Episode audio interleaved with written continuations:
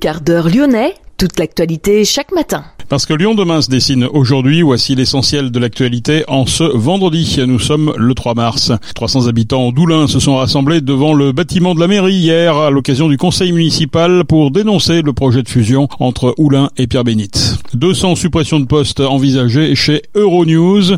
La direction souhaite également vendre son siège social, le fameux cube vert de Confluence. Benjamin Brière avait été arrêté en 2020 pour euh, espionnage en Iran. Il a été acquitté en appel il reste toutefois emprisonné. C'est lundi que débutent les travaux de transformation du pont Morand. Durant quasiment deux mois, le pont va être fermé dans le sens rive gauche, rive droite. À l'issue des travaux, il n'y aura plus qu'une seule voie de circulation dans chaque sens et les voies cyclables seront bien sûr élargies.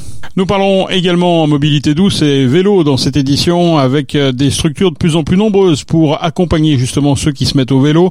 C'est le cas à Saint-Priest. Nous avons rencontré François Zanette. Il est co-dirigeant de l'entreprise EcoMove. Et puis on sait que l'Olympique lyonnais se déplacera pour la première fois en Coupe de France. Le 5 avril, l'OL ira défier le FC Nantes en demi-finale. Lyon demain, le quart d'heure lyonnais, toute l'actualité chaque matin.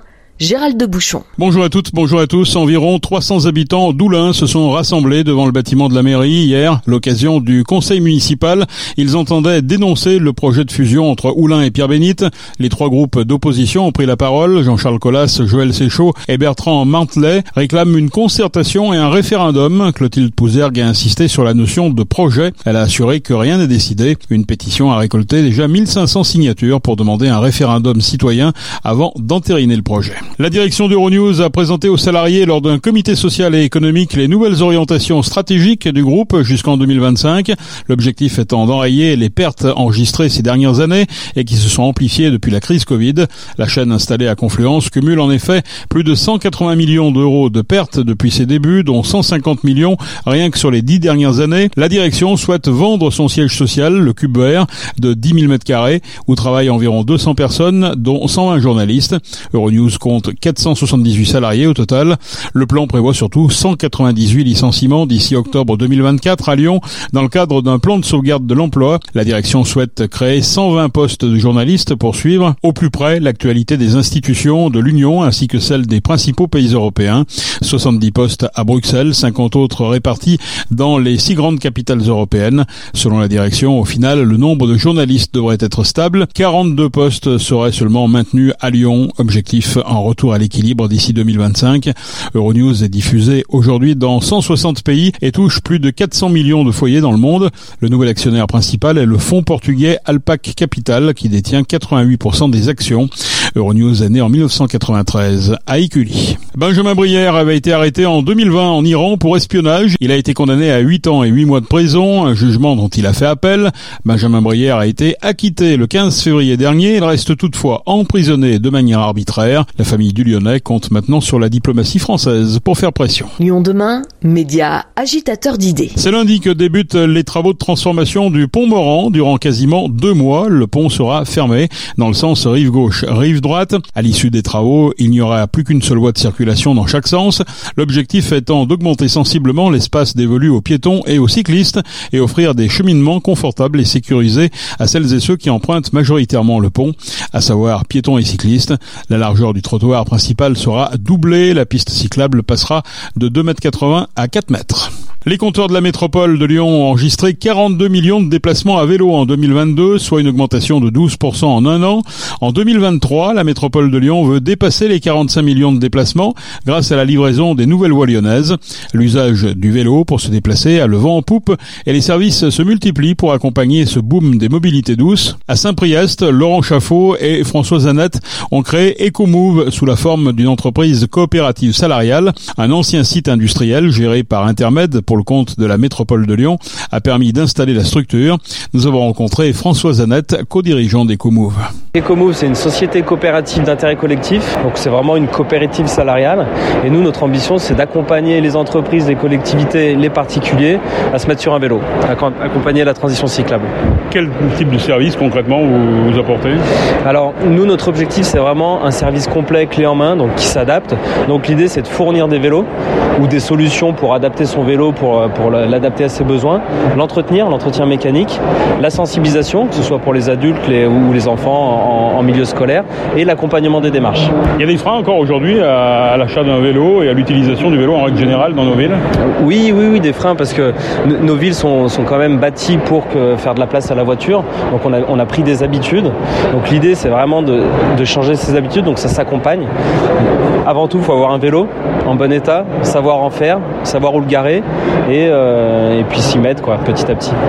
Saint-Priest, c'est pas à côté de Belcourt, hein. donc euh, c'est quand même une ville un petit peu, pas à longue distance, mais à une moyenne distance. Est-ce que les, les, les, gens ont déjà ce réflexe de prendre le, vélo pour euh, aller travailler s'ils travaillent en ville?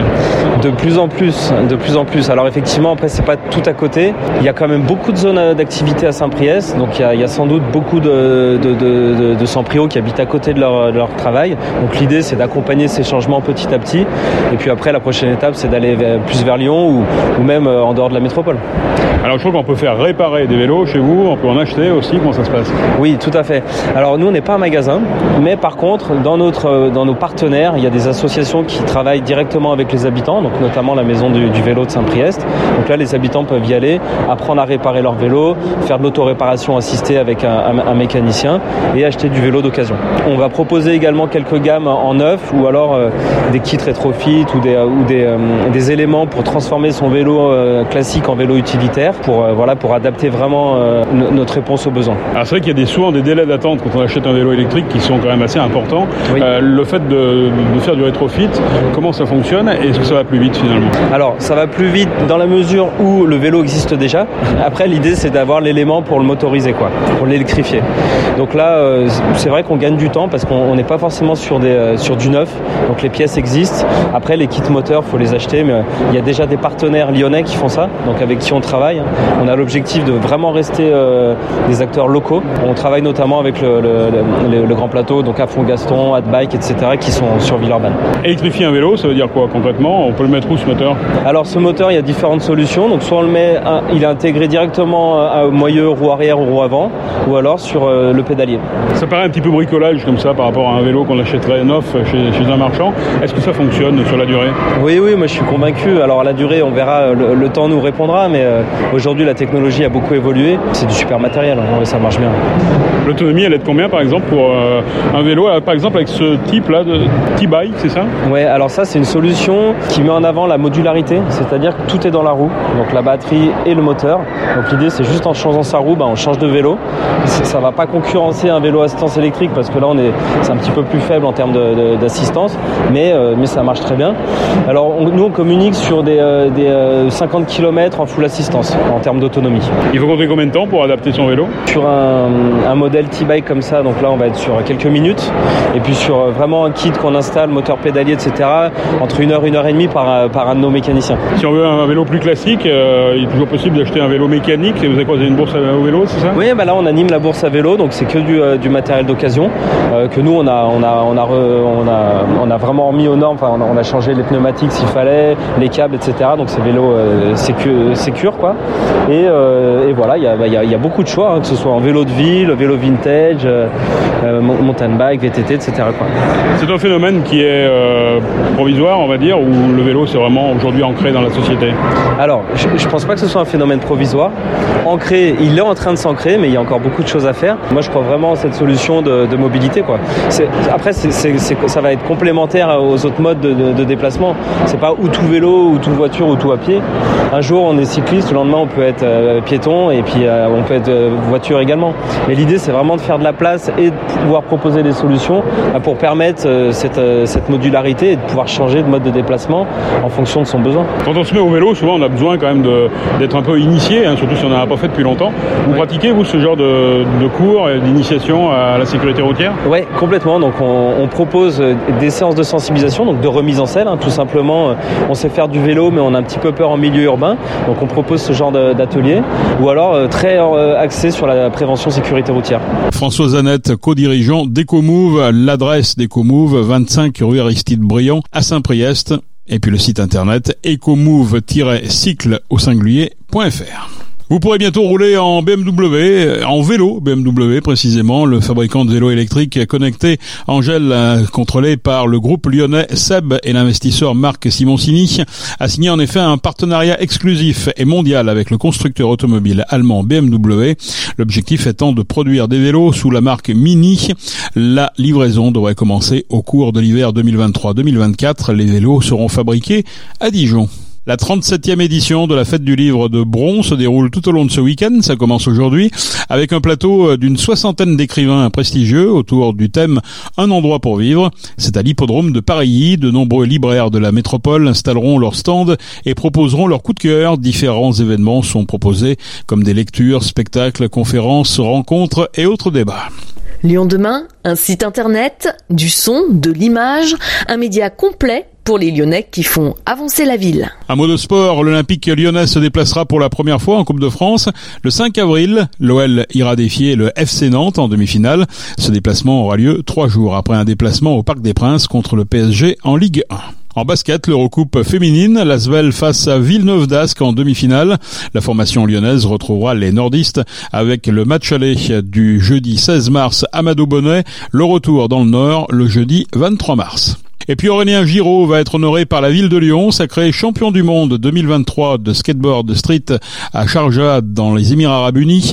Aurélien Giraud va recevoir la médaille de la ville de Lyon des mains de Grégory Doucet, le maire, ce vendredi à 17h. Cette cérémonie aura lieu sur la place de l'hôtel de ville où le sixième des Jeux Olympiques de Tokyo s'entraîne régulièrement aux côtés de la communauté lyonnaise des skateurs. Le parvis de l'Opéra est un lieu très prisé pour cette pratique. C'est la fin de ce quart d'heure lyonnais. Merci de l'avoir Bon week-end et on se retrouve lundi.